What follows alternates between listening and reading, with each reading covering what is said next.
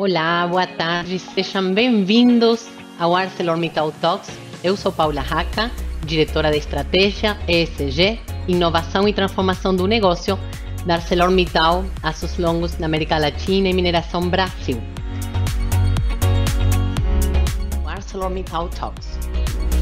É um prazer estar com vocês hoje na nossa nona edição do nosso Talks, que já começou desde o início da pandemia, ano passado, com o objetivo de trazer para vocês conteúdo relevante, conteúdo inspirador, reflexões importantes e necessárias para o momento que estamos vivendo como sociedade, para o mundo dos negócios e para a vida de forma geral.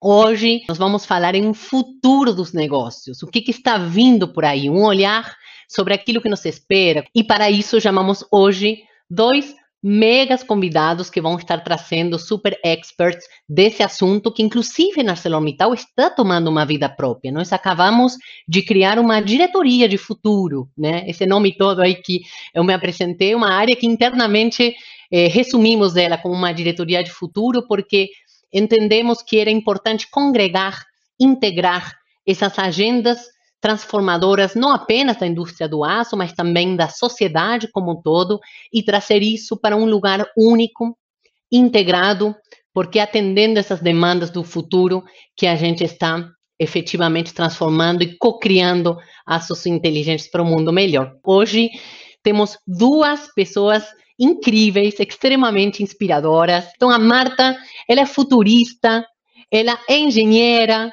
ela tem um mestrado e PhD em artes, então tem uma mistura de mundos hard e soft no background dela que é incrível. Igualmente excepcional é a trajetória do Caíto Maia. Ele é fundador da Chili Beans. Chili Beans, gente, é case de estudo de Harvard, ou seja, super top.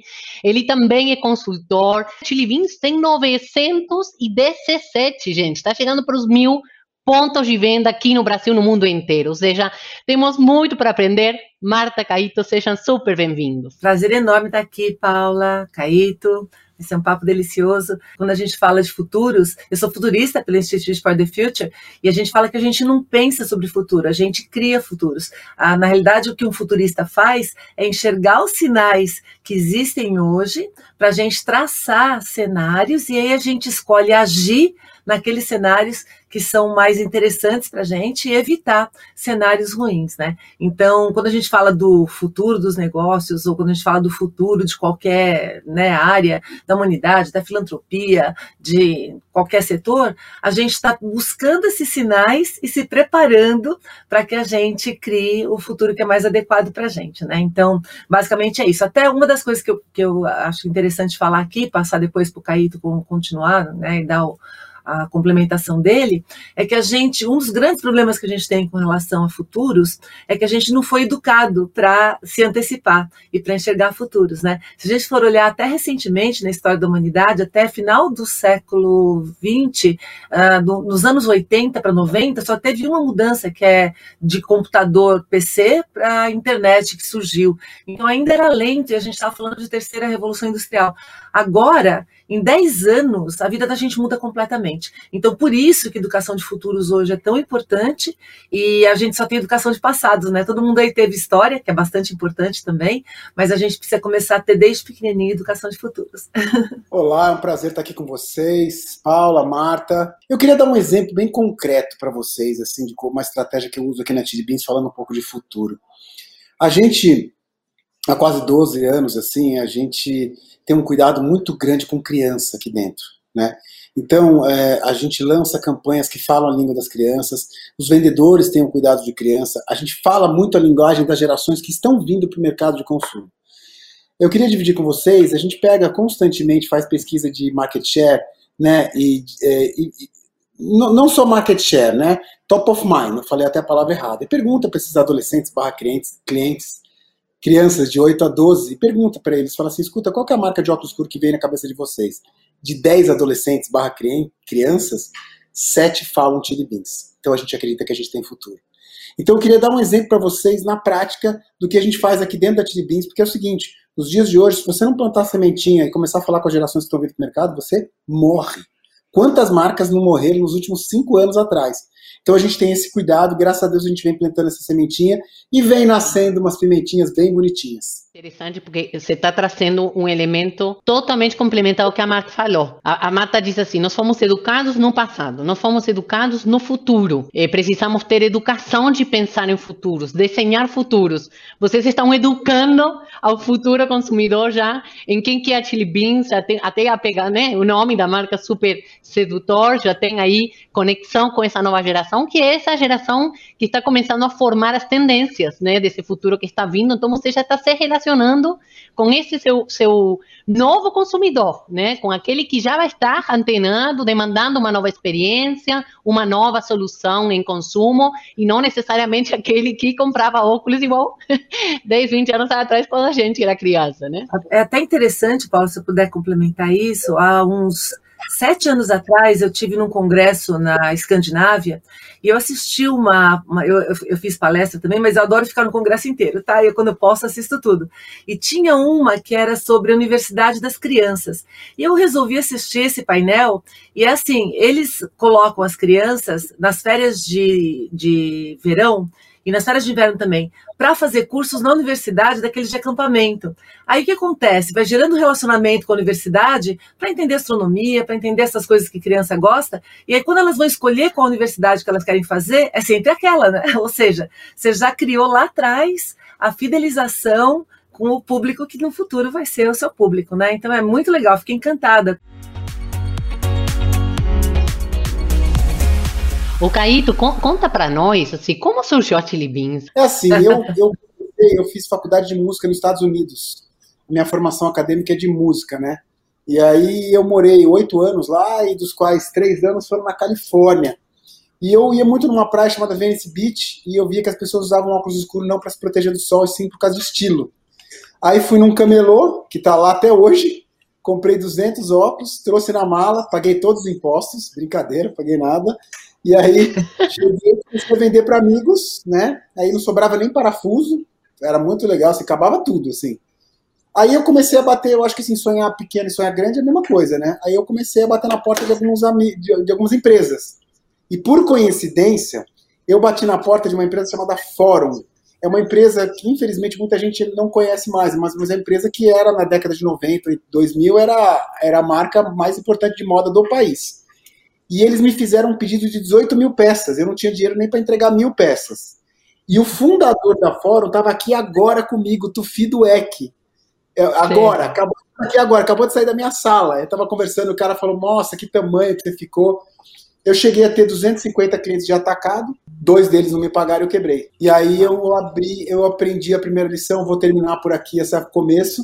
Eu aprendi a minha primeira lição, que eu acho que Arcelor faz esse trabalho incrível, que é marca, branding a importância de marcas. E aí, resumindo, eu abri a Chili Beans porque eu aprendi a importância, porque foi a minha primeira lição da minha vida. Eu quebrei porque não tinha marca. Fantástico. Tem marca. Fala de algo mais. E o que, que é esse algo mais, Marta, que o futuro começa a demandar das marcas? Olhando para o futuro, você que olha esses cenários e essas tendências, esse novo comportamento do consumidor. Tem três grandes pilares, Paula, é, porque lógico, quando a gente fala de áreas específicas, tem características específicas, etc. Mas a gente pensar em termos de humanidade, pessoas de maneira geral, tem três coisas que o pessoal do Institute for the Future fala que a gente precisa para que a humanidade continue existindo, que é comunidade, diversidade e sustentabilidade. Então, se não tiver essas três, e você perceba que quanto mais tecnologia a gente tem, mais a gente demanda coisas que são humanas. É um paradoxo, né? Quanto mais tecnologia, mais humanidade é necessária. E aí, quando, quando a gente vê do ano passado para cá, que a gente teve uma aceleração de digitalização no mundo, penetração tecnológica, veja a ascensão das agendas ESG e de diversidade, de uma forma assim como a gente nunca viu antes, e, e firme e forte. Eu estava vendo até pesquisas nos Estados Unidos de como tem uma confiança maior agora dos públicos de diversidade e de quem apoia isso e de que isso assim, não é mais algo que está emergindo, é, é o cenário que a gente tem. E, e, isso muda, né, Marta? É, você fala em comunidade, os movimentos que a gente está acompanhando hoje, não só no ambiente organizacional, mas a nível social, são movimentos de comunidades que se unem em prol de uma causa e que ganham uma força e às vezes tem até um, um exercício de liderança compartilhada, não tem um líder, né, necessariamente representando, é, é um é, o grupo segue uma ideia, segue uma causa, um, um, um, tem, tem algo além, né, da ideologia, inclusive individual. Agora, você traz com muita força a marca, é muito interessante a sua visão, né, Caíto? Posicionamento com marca de maneira bem, bem robusta, né? Lá no, lá no Shark Tank, uma vez, foi um menino, um menino muito legal, assim, ele era a terceira geração de uma marca de café. E aí ele chegou e falou assim, eu tô com um super problema, porque meus pais e meu avô, eles não acreditam em marca. E eu acredito que para mim me diferenciar numa marca, eu preciso contar a história do meu café. Quase deu um beijo na boca dele, porque é assim que ele tem que pensar, né? Entendeu? Então, assim, ele levantou a mão e é essa consciência mesmo. Pô, você tá no mercado, todo mundo vende café, o seu café é igual ao meu o seu aço. Não, o que, que eu tenho de diferente? Meu café é plantado de jeito diferente, tem um aroma diferente, ele tem uma história interessante. E todo produto tem uma história. E nós temos que estar tá, tá clareza disso com produto, com história e com marca.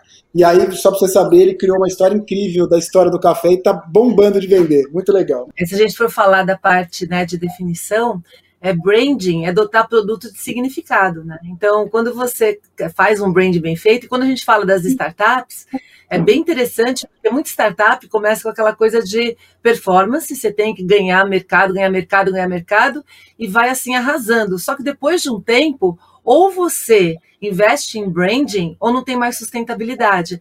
Eu tive a oportunidade de visitar alguns anos atrás a sede do Airbnb e eu lembro que o posicionamento deles é belong anywhere não é hotel, eles não concorrem com hotéis, eles não são hotéis, eles fazem questão de falar o tempo todo. A gente faz você pertencer a um lugar e fazer coisas que você jamais faria se, você, se o Airbnb não existisse, né? Num hotel você não teria essa oportunidade. Então, isso a, tem N empresas que são muito boas em, em posicionamento, e se a gente falar da ArcelorMittal, é a mesma coisa. Quando você coloca é, significado, quando você coloca valores num produto que teoricamente é commodity, ele deixa de ser commodity, né? Tanto que há uns 20 anos atrás, não sei se vocês já viram aquelas maçãzinhas da turma da Mônica, elas ganharam prêmio de marketing, top de marketing, por quê? Pegaram maçã, que era uma coisa commodity, e transformaram em maçã para criança embalada, super sucesso, né? Então, saber fazer isso é incrível, porque você depois vende com muito mais facilidade, com muito menos esforço, e quando você lança um produto novo, você tem, então, é dotado de significado. Ele empresta a história que você já contou, né? E é muito bacana. Isso é branding, isso é branding, isso é branding. É, só isso é branding. fazendo um ajuste no que a Marta falou, é o seguinte, a startup que não investe em marca desde o começo, ela não pega, não adianta. Então, muitas vezes, a marca tem que vir até antes do produto para o cara chamar atenção de mercado, entendeu? É super importante. Eu, eu, eu não invisto em startup que o cara não pense em marca. E ele tem que começar já no começo do dia zero dele, a hora que ele vai para o mercado. Porque é aí que ele vai se diferenciar, entendeu? Porque se ele ficar vendendo a mesma coisa que todo mundo, dançou. Então, só para é, complementar o que ela está falando, é super importante que desde o começo, do início de qualquer produto, tem que ter um exercício de marca, só que verdadeiro não mentiroso. Por isso que você traz, né, Caíto, que em algum momento da jornada essa marca aparece, né, igual, igual você teve sua própria experiência, né, que você entendeu, não, eu preciso investir nisso, mas ela precisa ser genuína, também não é chamar uma agência de publicidade, só inventar, você teve um exercício na sua história que acabou de compartilhar, de observar o comportamento, foi a sua primeira, antes de pensar na marca, você observou e você viu, pera, essa, galera lá na Califórnia tá levando óculos, né, só porque é chique. Não, é total, é assim que eu penso, assim, tem que ser desde o começo. Tanto é que as pessoas entravam no shopping e falavam, pô, isso aqui tiribins é comida mexicana, e eles descobriam depois que era óculos escuros. E essa, como eu chamei a atenção deles com a marca?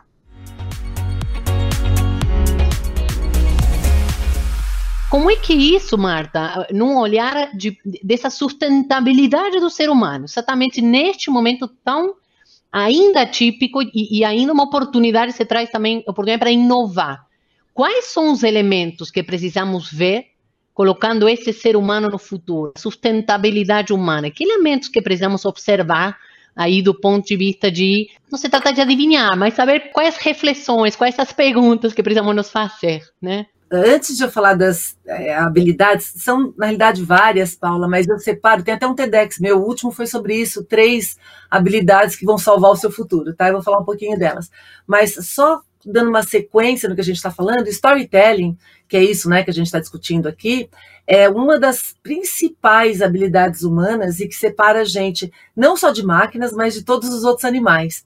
Porque storytelling tem a ver com conceito, storytelling tem a ver com emoção.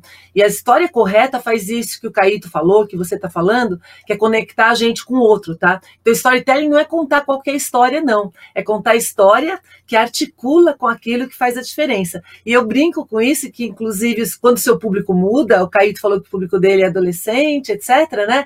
Quando é criança. É, eu brinco que quando eu era jovem, eu gostava de comédia romântica, né? Agora, quando eu vejo comédia romântica, eu tenho vontade de vomitar, né? Porque eu gosto de outra coisa. Então, o, vai mudando vai mudando aquilo que você quer. Então, storytelling é uma das, das bases que está nessas três grandes é, áreas que eu vou falar para vocês aqui, né? Que para a gente poder navegar esse mundo que está hiper complexo, velocidade super acelerada, é isso que causa esse estresse, essa ansiedade. É, o primeiro das habilidades é pensamento crítico. Quem não tem pensamento crítico não consegue entender o que está acontecendo, que infelizmente é o nosso cenário, a maior parte das pessoas não está entendendo o que está acontecendo.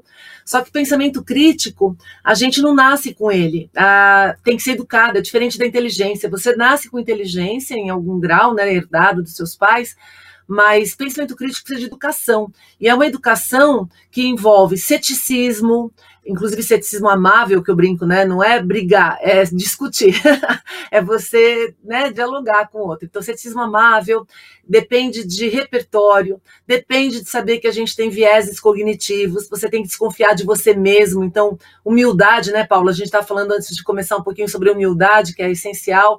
Depois tem que aprender lógica, argumentação, retórica, senão você não sabe o que o pessoal está falando, você não sabe falar, você não sabe se uma coisa faz sentido.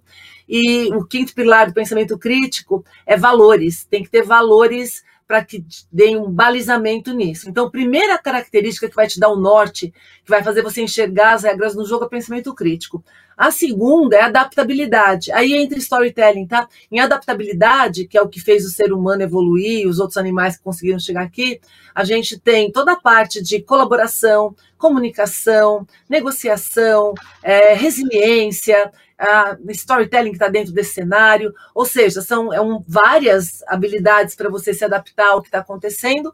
E a última, que não deveria nem ser né, uma habilidade, porque faz parte do ser humano, que é a humanidade. A gente está perdendo a humanidade, a gente está ficando anestesiado, a gente está se robotizando, quando na realidade a gente precisa do humano. Então, é emoção, empatia, ética, coisas que fazem a gente ser humano. Então, se você misturar esses três aí com as várias né, pilares que cada um deles tem, você está preparado para o futuro. Então, perceba, as escolas deviam tirar do currículo aquela coisa que é decoreba, que as máquinas hoje trazem para a gente, e colocar muita discussão para pensamento crítico, é muito exercício de adaptabilidade e muito teste de humanidade. muito incentivo. Com certeza, com certeza. Eu queria dividir com vocês uma coisa. Não sei se vocês já ouviram falar. É técnica da felicidade, eu tenho uma preocupação muito grande com o meu time, sabe? Inclusive, eu acabei de receber uma. Estou feliz, estou contente, porque eu acabei de receber uma pesquisa de felicidade de, de, do meu time aqui e a gente teve a nota de 78%, sabe? A média de mercado é de 60%. E assim, é, eu acho que a pandemia veio para fortalecer e para ensinar empresas a não tratar as pessoas como crachá e sim como pessoas, sabe? Entender o que essa pessoa quer, o que ela gosta, porque assim, quanto mais você entender essa pessoa, mais ela vai produzir, mais ela vai estar feliz. Minha esposa, ela se especializou em felicidade. Ela, ela, ela, ela faz treinamento de felicidade nas empresas. É uma é a felicidade corporativa. Por mais, é, por mais fake, esquisito que seja, é impressionante os resultados. Porque as empresas elas têm prejuízos absurdos com pessoas com depressão, com síndrome do pânico, pelo simples fato de as pessoas não serem escutadas. Isso, quanto mais você cresce, mais vai coisa. E, e o prejuízo é gigantesco. Então, é, é uma nova modalidade eu queria falar que eu, eu contratei ela para fazer esse, esse serviço aqui na Chili Beans, e eu fiquei, fiquei até assustado, porque por mais que eu tenha nota boa, eu acho que eu posso deixar as pessoas mais felizes aqui dentro. E sabe o que, querida Paula, querida Marta? Simplicidade. Não é nada complicado. Às vezes a pessoa acha que você precisa dar um, um tipo um milhão de dólares para ela, ela quer um abraço, ela quer um reconhecimento. Então, eu queria dividir com vocês que eu acho que assim, isso é a grande produtividade do futuro que eu encaro aqui dentro da, da, da Chili Beans. É entender o teu time, é ver o que, que ele está precisando, onde ele quer chegar, né? Com esse exercício do futuro para entender e deixar o bem-estar mais forte ainda do que já é, graças a Deus, aqui no Chili Beans, para a gente fortalecer e ter um futuro interessante, respeitando o ser humano do jeito que ele é. Muitas vezes as pessoas pensam, é isso que o Caíto falou mesmo, que felicidade é você estar tá alegre o tempo todo, né? E na realidade, felicidade é sustentabilidade, é você é, ter, fazer as escolhas. Eu sempre brinco que é assim, ó, tudo na vida é difícil. E aí você fazer as escolhas daquilo que te faz bem, e às vezes o que te faz bem não tem nada a ver com dinheiro, não tem nada a ver com estar tá rindo o tempo todo, tem outras coisas que você precisa e as pessoas não perguntam, né? Então é muito legal é, ver isso, que é você pensar, o Google chama isso de, o Google e outras empresas também aí, segurança cognitiva. É você garantir a segurança cognitiva das pessoas, que elas estejam sustentáveis, que elas estejam bem, porque a gente vai ter momentos de alto e baixo, isso faz parte da vida. Você vai ter que ficar irritado. Eu, eu brinco assim, ó, ter filho é muito bom, né? Mas ter filho dá um trabalho do caramba. Ter filho é, é maravilhoso, você fica feliz, mas você gasta uma energia gigante. Então, tudo na vida é muito bom para te fazer feliz, mas tem o outro lado também. Então, que problemas que você quer enfrentar? E eu acho que quando a gente fala de felicidade no trabalho, é isso, né?